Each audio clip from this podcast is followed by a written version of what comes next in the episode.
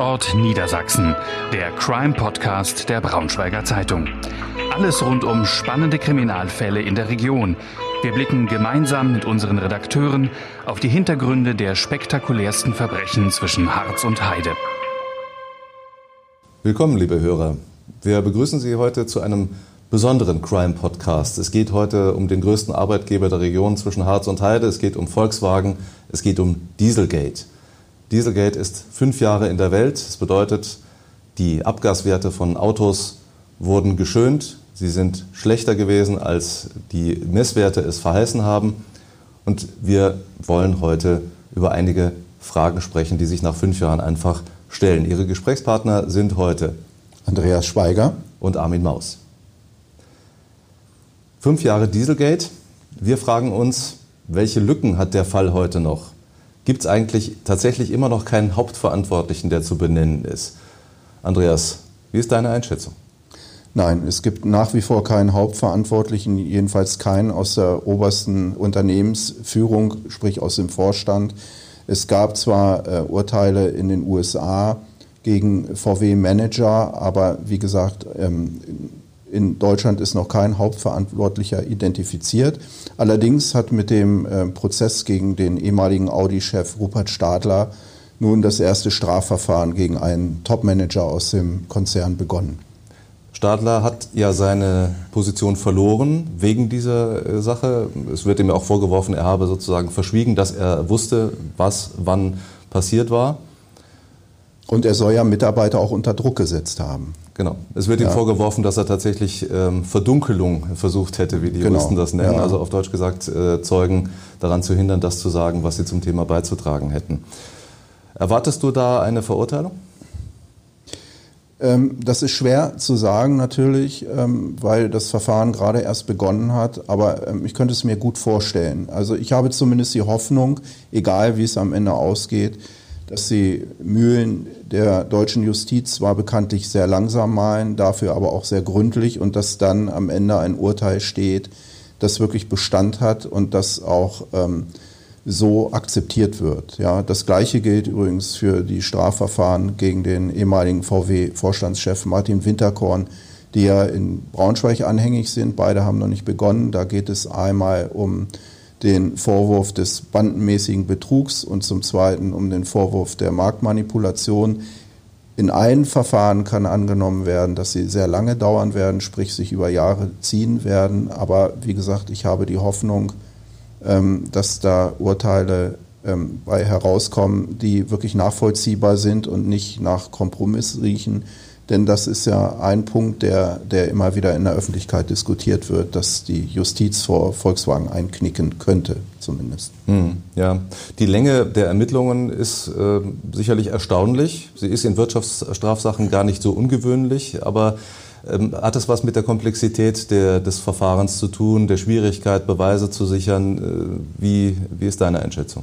Ja, das liegt ganz sicher an der, an der Komplexität des Verfahrens, an der Größe des Unternehmens, an der auch langen zeitlichen Streckung. Also die Ursprünge des diese Skandals oder Abgasbetrugs, wie immer man das nennen möchte, reichen ja zurück bis in das Jahr 2005 ungefähr. Das heißt, da muss ein Riesenzeitraum aufgearbeitet werden. Und anders als in den USA, das war ja immer ein Kritikpunkt, der in Deutschland geäußert wurde, ähm, ähm, gibt es hier andere Grundlagen für die Ermittlungen? Ähm, das war in den USA anders. Deshalb ähm, gibt es da dann auch schneller Ergebnisse vor Gericht, die wir ja alle mitbekommen haben. In Deutschland, wie gesagt, ich wiederhole mich, dauert es lange, aber ich hoffe, dass es dafür sehr gründlich geschieht. Hm. Es ist ja eine interessante Unterscheidung zwischen der Schuld eines Unternehmens und der Schuld einzelner Mitarbeiter. Auch Winterkorn ist ja in diesem Sinne ein Mitarbeiter, auch wenn er natürlich der oberste aller Mitarbeiter war. Vor Gericht steht nicht Volkswagen, richtig? Das ist richtig. Vor Gericht stehen einzelne Mitarbeiter. Angeklagt waren in der Vergangenheit entweder Manager wie in den USA. Das sind sie auch jetzt, in, zum Beispiel im Stadler-Prozess oder auch in dem Winterkorn-Prozess sind ja nachgelagerte oder Mitarbeiter aus unteren Hierarchien mit angeklagt, aber eben auch Vorstandschef äh, Martin Winterkorn und da geht es um die Person. Ja. Mhm. Es fragen sich ja äh, viele, ob es eigentlich sein kann, dass tatsächlich das Spitzenmanagement nichts gewusst hat. Da ist sehr, sehr viel Scheingewissheit im Raum. Ich höre manche, die durchaus sagen, naja, das, das, die müssen das gewusst haben. Hältst du es für möglich, dass es tatsächlich so war, dass diese Manipulationen nur einem kleinen Kreis von Managern möglicherweise sogar konzentriert auf die Motorenentwicklung bekannt waren? Kann ich mir persönlich schwer vorstellen, ähm, aber da bewegen wir uns natürlich ähm, absolut im Bereich des Spekulativen. Ich bin nur der Überzeugung, egal wie der Fall am Ende gelagert war. Es wird das Top-Management, sprich der Vorstand, nicht aus der Verantwortung kommen. Denn entweder er hat es gewusst und sagt jetzt die Unwahrheit oder er hat es nicht gewusst, was dann wiederum dafür spricht, dass er sein Unternehmen nicht im Griff hatte und dass solch gravierende Vergehen, rechtliche Vergehen, die ja ganz brutale wirtschaftliche und Reputationsschäden verursachen, äh, möglich gemacht haben. Und das darf einem Vorstandsvorsitzenden nach meiner Einschätzung nicht passieren. Wir reden über hohe zweistellige Milliardensummen, die inzwischen verbrannt sind durch Geldbußen, durch äh, Kompensationen, durch, durch Ausgleichszahlungen an Kunden. Genau. Da geht es in Summe um rund ähm, 32 Milliarden Euro, die bisher fällig wurden. Und das ist da unter diesem Riesenbetrag ähm, ist noch nicht der Schlussstrich gezogen, weil ja ähm, zig weitere Verfahren laufen. Ähm, auch allein im Braunschweig gibt es ja eine Schadenersatzklage, ähm, eine Musterklage, in der Anleger, also Kapitalanleger, Aktionäre Schadenersatz in Milliardenhöhe von Volkswagen fordern. Ähm, das wird sich noch Jahre ziehen, könnte vielleicht auch irgendwann in einem Vergleich enden, so oder so. Es wird für Volkswagen sehr teuer werden und wenn es allein die laufenden Anwaltskosten sind, die ja vielerorts noch ähm, zum Tragen kommen. Volkswagen sieht sich als Opfer von Betrügereien seiner Mitarbeiter. Die Frage ist, wie gefährlich ist der Schaden für die wirtschaftliche Substanz dieses Unternehmens? Du hast gerade die Zahl genannt. Äh, das können sich normale Menschen wie du und ich wahrscheinlich kaum vorstellen, was das äh, für, eine, für, eine, für eine wirtschaftliche ähm, für ein wirtschaftlicher Schaden tatsächlich ist? Nein, also um nochmal auf die Summe einzugehen, ich habe hab das mal ausgerechnet, also mit dem Geld könnte man zum Beispiel 38 Fußballteams von der Qualität des FC Bayern kaufen. Man könnte ähm, äh, 214 Airbus kaufen oder auch ähm, knapp 10.000 ähm, Lamborghini. Ähm, damit ließe sich schon einiges anfangen mit dem Geld.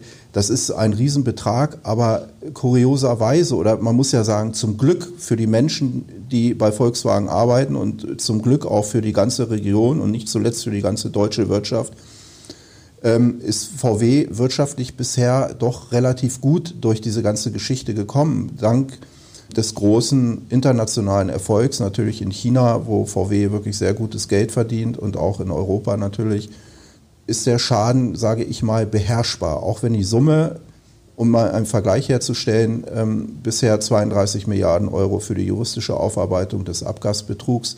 VW beziffert die, den Ausbau der Elektromobilität bis 2024 auf 33 Milliarden Euro. Das ist also fast derselbe Betrag, der da natürlich viel besser angelegt worden wäre. Ja. Aber bisher haben sie das gut geschafft.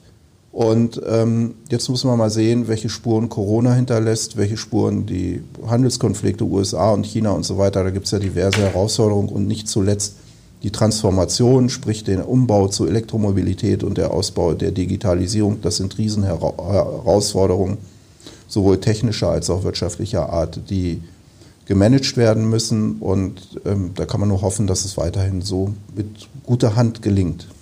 Ja, es kommen ja tatsächlich drei Faktoren, mindestens drei Faktoren zusammen. Das eine ist, du hast es gesagt, das, ist die, das sind die Schäden aus dem Dieselskandal. Dann ist es die Disruption dieses Marktes. Elektromobilität erfordert äh, hohe Investitionen. Bei im Moment noch schwierigen äh, Marktsituationen, der Glaube vieler Konsumenten an die Alltagstauglichkeit von Elektromobilen äh, ist sicherlich gewachsen, aber ähm, es gibt ganz, ganz viele, die nach wie vor zum Verbrenner greifen. Und das dritte Thema, du hast es genannt, ist Corona. Wie viel Gefahr steckt in dieser Kombinationswirkung? Ähm, da steckt eine große Gefahr drin. Und ähm, das, also Corona wissen wir alle nicht, wie das, wie das ähm, ausgeht. Und das hängt natürlich auch ab von der Entwicklung eines Impfstoffes. Andere Themen müssen, müssen besser gemanagt werden, nicht nur vom Volkswagen, sondern ich meine auch von der Politik, sprich Ausbau Elektromobilität. Da ist ja einiges geschehen, aber es braucht einen ganz klaren Fahrplan, um da dann sicher durchzukommen und das Ziel zu erreichen, dass sich die Elektromobilität tatsächlich durchsetzt, denn das scheint ja sowohl in den Unternehmen als auch politischer Konsens zu sein. Nur da muss man auch entsprechend viel für tun. Sprich ähm, Ausbau der Infrastruktur, sprich ähm, was verschiedentlich schon erörtert wurde, Anpassungen des Rechtsrahmens. Also ich denke nur daran, dass es ermöglicht wird, zum Beispiel Bewohnern von, von Eigentumswohnungen in Mehrfamilienhäusern es zu genehmigen, äh, Ladestationen in der Tiefgarage zu errichten und so weiter. Ohne dass jeder einzelne Bewohner des Hauses zustimmt. Genau, ohne dass die, die Hausgemeinschaft dann einstimmig zustimmen muss, sondern ähm, dass das wirklich, das sind ja alles kleine Mosaiksteinchen, die aber am Ende zum Erfolg führen und auch führen müssen, sonst geht das Ganze schief. Und da, äh, das wollen wir alle nicht, denn die, die Folgen wären wirklich furchtbar, die wirtschaftlichen. Das ist ähm, im Grunde auch nicht nur eine Sache der Autoindustrie, sondern das ist eine Sache des gesamten Landes, richtig? Das ist eine Sache des, des gesamten Landes. Da müssen verschiedene Kräfte ineinander greifen und ähm, leider ist es so, ähm, das zeigt das Beispiel Energiewende, dass viele vieles gewollt haben und auch Gutes gewollt haben, dass aber dann am Ende doch eine zentrale Steuerung fehlt und zu vieles in die falsche Richtung läuft, nicht gebündelt läuft und so weiter. Und da müsste meiner Meinung nach politisch mehr passieren, dass tatsächlich eine zentrale Steuerung, wenn man sich auf dieses Ziel verständigt hat, dann muss es auch mit allem Eifer ähm, verfolgt werden. Das geht nicht nur mit Blick auf die wirtschaftlichen Konsequenzen, sondern wir stehen im internationalen Wettbewerb. Länder wie China sind sehr weit im Ausbau der Elektromobilität. Und wenn wir nicht den Anschluss verlieren wollen, ähm, dann müssen wir mächtig Gas oder besser Strom geben. Hm. Dies ist ein Crime-Podcast. Kommen wir nochmal ähm, mit äh, aller Macht zurück auf, auf den Dieselskandal. Wir kennen beide viele Mitarbeiter von Volkswagen aus ganz unterschiedlichen Hierarchieebenen die, um es mal flapsig zu sagen, die Schnauze voll haben von diesem Thema, weil sie sagen, wir werden hier an den Pranger gestellt, wir werden hier pauschal verdächtigt. Dabei haben wir anständige Leute, die wir sind, unsere Arbeit gemacht, wir wussten davon nichts und wir sind dafür schon gar nicht verantwortlich. Kannst du die Emotion verstehen, die da gerade in Wolfsburg und auch an den anderen Standorten in unserer Region zu hören und zu spüren ist? Ja, natürlich, zu 100 Prozent. Also das ist doch ganz klar. Es gibt ähm, traditionell eine sehr starke Bindung an das Unternehmen. Ich bin ja selber Wolfsburger und habe das also von Kindheit auf erlebt. Und diese Bindung ist, ähm, das ist nicht ein Abziehbild, sondern das ist gewachsen, weil, weil die Menschen in den Aufbaujahren bei Volkswagen eine Heimat gefunden haben. Die sind also äh, aus aller Herren Länder gekommen und haben dort ein, ein, nicht nur eine zuverlässige Arbeit gefunden, sondern einen guten Arbeitgeber, der immer fair war, vergleichsweise fair war zu seinen Mitarbeitern. Und natürlich ist dadurch die Bindung sehr groß.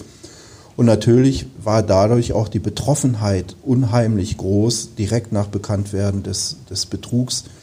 Ähm, man kann ja, ich habe das wahrgenommen zum Teil als Schockstarre. Also kein Mensch konnte sich das vorstellen bei Volkswagen. Alle waren entsetzt und haben gesagt, wie kann das nur passieren? Und leider Gottes, da muss ich jetzt auch selbstkritisch sein, war es zum Teil in den Medien so, ähm, dass auf das Unternehmen eingeprügelt wurde und die Kritik oft nicht berechtigt war, weil das sehr pauschal geschah und ähm, alle über einen Kamm geschoren wurden. Und da fehlte mir persönlich die Differenzierung.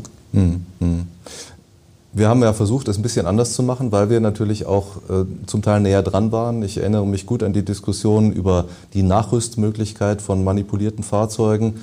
Da wurde von manchem so diskutiert, als müsse man da nur irgendein paar Rohre in ein Auto hineinschrauben und dann sei das erledigt. Dass jedes einzelne eine Bauartprüfung durch das Kraftfahrtbundesamt braucht, dass die Freigaben gegeben werden müssen, dass zum Teil der Aufwand für solche Nachrüstungen höher gewesen wäre als der Restwert von zum Teil zehn Jahre alten Fahrzeugen, das tauchte in der medialen Berichterstattung tatsächlich vielfach gar nicht auf. Mir ging es tatsächlich so, dass ich manchmal an dem Berufsstand zu dem wir beide ja auch gehören, verzweifelt bin, weil ich nicht das Gefühl hatte, dass, äh, dass da immer genug nach dem Detail gesucht wurde. Da wurde sehr viel pauschaliert. Siehst du das auch so? Das sehe ich auch so und ähm, das ist vielleicht zum Teil nachvollziehbar, weil es natürlich immer schön und charmant ist, einfache Antworten zu finden. Aber gerade in diesem Fall äh, helfen einfache Antworten oft nicht weiter. Und es hilft schon gar nicht weiter, ähm, pauschal auf die Mitarbeiter eines Unternehmens und auch auf das Unternehmen selbst einzudreschen. Das heißt, es ist immer ein hohes Maß an Differenzierung, an Reflexion erforderlich.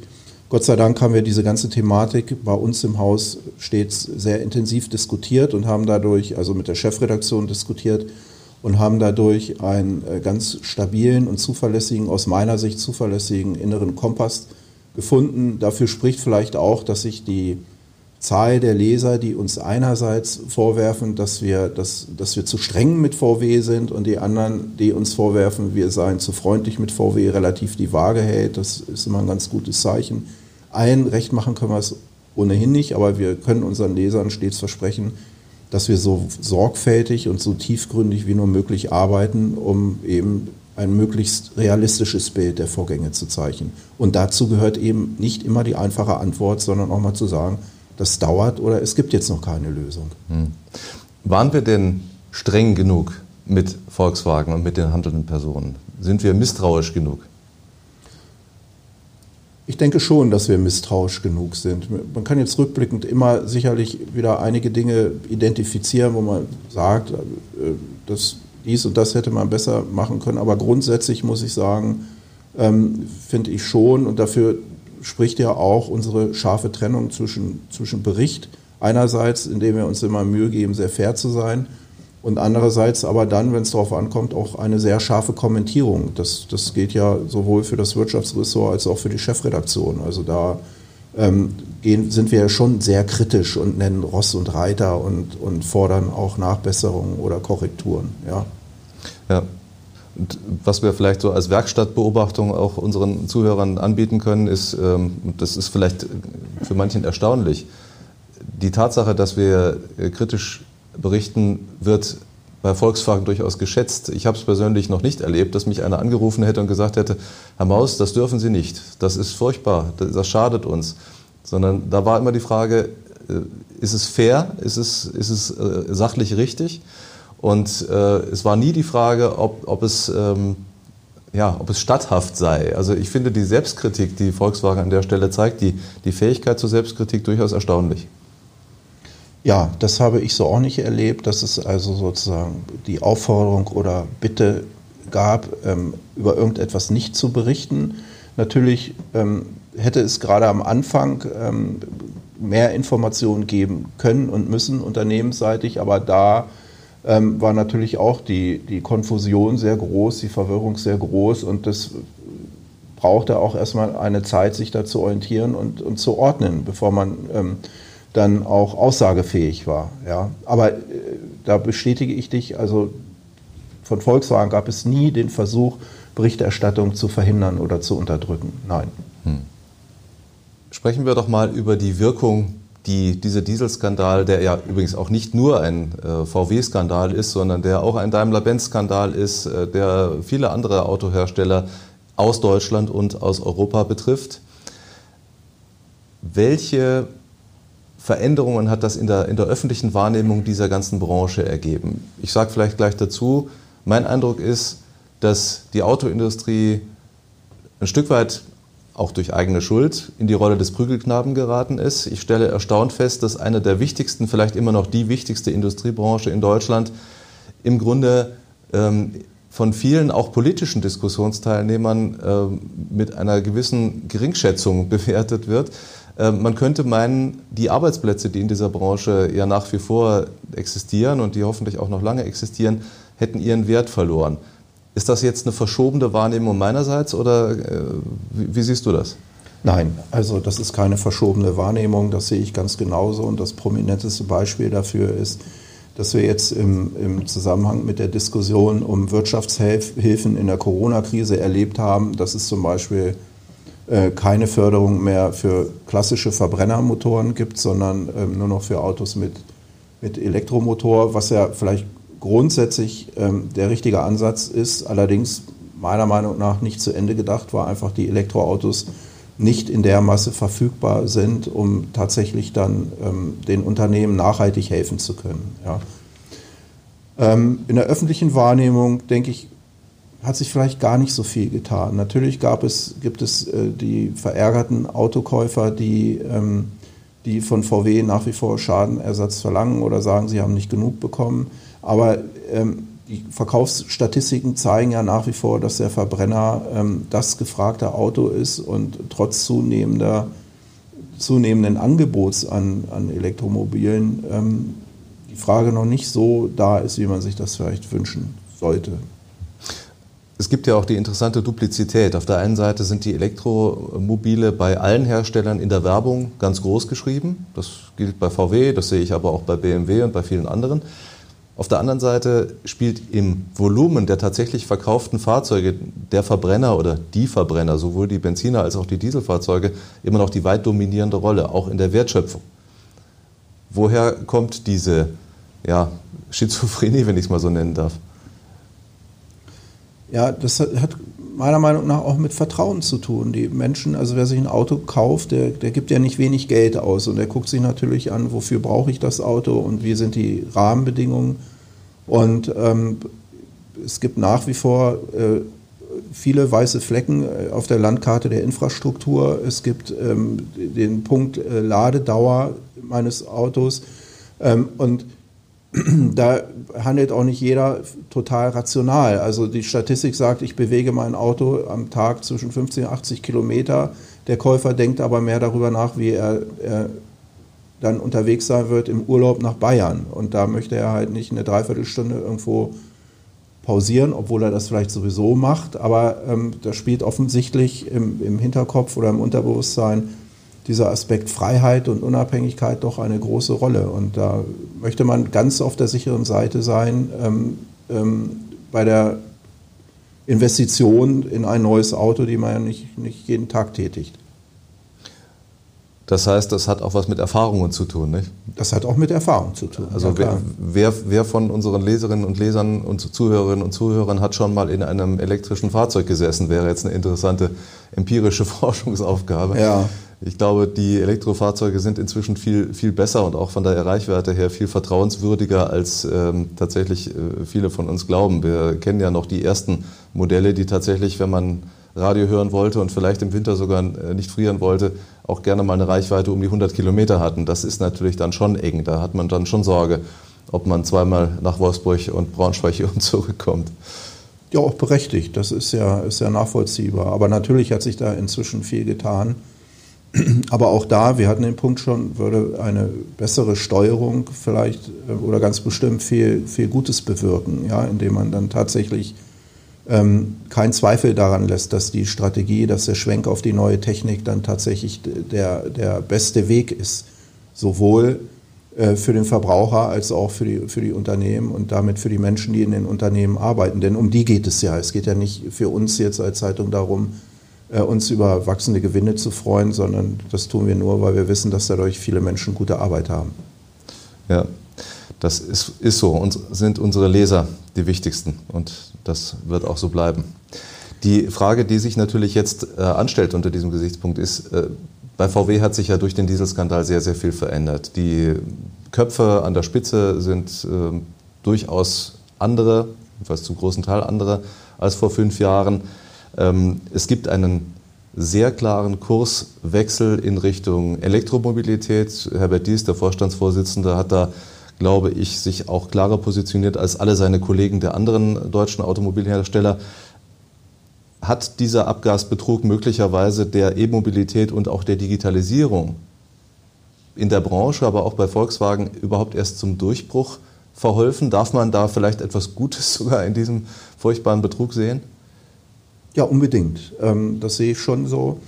Ähm, und ich würde auch sagen, VW wäre natürlich nicht dort, wo sie heute sind, ohne den Abgasbetrug. Also insofern kann man durchaus sagen, dass, dass äh, der, der Skandal da als Beschleuniger gewirkt hat. Und ähm, du hast es eben bereits erwähnt, VW ist unter den klassischen Autobauern das Unternehmen, das sich sehr früh, vergleichsweise sehr früh, sehr eindeutig und sehr konsequent ähm, auf den Weg der Neuausrichtung gemacht hat. Das zeigen jetzt auch die, die neuen Modelle, die auf den Markt kommen. Das zeigt der eigene Elektrobaukasten, der beste Voraussetzung für die Großserienfertigung schafft. Also da hat VW das Zeug, ähm, wirklich vorne mitzufahren ja, bei, bei dieser Entwicklung. Welche Folgen wird das für die Arbeitsplätze in der Region haben? Wir wissen, dass äh, das Automobil der klassischen Art mit dem Verbrennungsmotor hat deutlich mehr Teile, deutlich mehr Komponenten. Wie, was, was bedeutet die, dieser Schwenk auf Elektromobilität, wenn er erfolgreich ist, tatsächlich dann auch für die Möglichkeit der Beschäftigung in dieser Region? Es ist ja von Volkswagen schon angekündigt worden, dass äh, Arbeitsplätze abgebaut werden, in den, in, vor allem in den klassischen Bereichen der Produktion und auch in der Verwaltung. Ich denke aber, dass auch viele neue Jobs entstehen, also dass, dass, ich, dass wir da eine Verschiebung erleben, dass neue Berufsfelder entstehen, dass ähm, neue Qualifikationen gefragt sind und ähm, dass dann am Ende der Einschnitt vielleicht doch nicht so hart wird in Bezug auf die Arbeitsplätze, wie, wie düstere Szenarien vorhergesagt haben. Also da wird viel passieren, da wird viel im Service passieren. Es wird ganz neue, ganz neue ähm, Mobilitätsanwendungen geben und damit auch neue Geschäftsmodelle und damit auch neue Arbeitsplätze. Also ich glaube, da müssen wir nicht zu fatalistisch sein, sondern wirklich äh, können auch mit einem Stück Zuversicht und vor allem Mut äh, in die Zukunft blicken und der Bereitschaft der, der Veränderung, dann, dann ist vieles möglich. Mhm. Ein versöhnlicher Schluss eines Gesprächs über ein großes Verbrechen, eines der Verbrechen in der Nachkriegsgeschichte, der wahrscheinlich mit den größten wirtschaftlichen Schaden verursacht hat. Die juristische Aufbereitung dauert an. Wir werden darüber natürlich weiterhin berichten. Wir sind sehr nah dran an allen Dimensionen dieser Aufarbeitung. Das reicht vom Kapmuck-Verfahren bis zu den Strafprozessen. Und ich bin ganz sicher, dass wir sicher auch über dieses Medium, über den Podcast noch einiges über dieses Thema zu sprechen haben werden. Ich sage vielen herzlichen Dank fürs Zuhören. Vielen Dank, Andreas, an dich. Ich danke auch. Und vielen Dank an Saskia Heike, die uns hier aufgenommen hat, damit wir auch gut zu hören sind. Dankeschön. Mehr Podcasts unserer Redaktion finden Sie unter braunschweiger-zeitung.de slash podcast.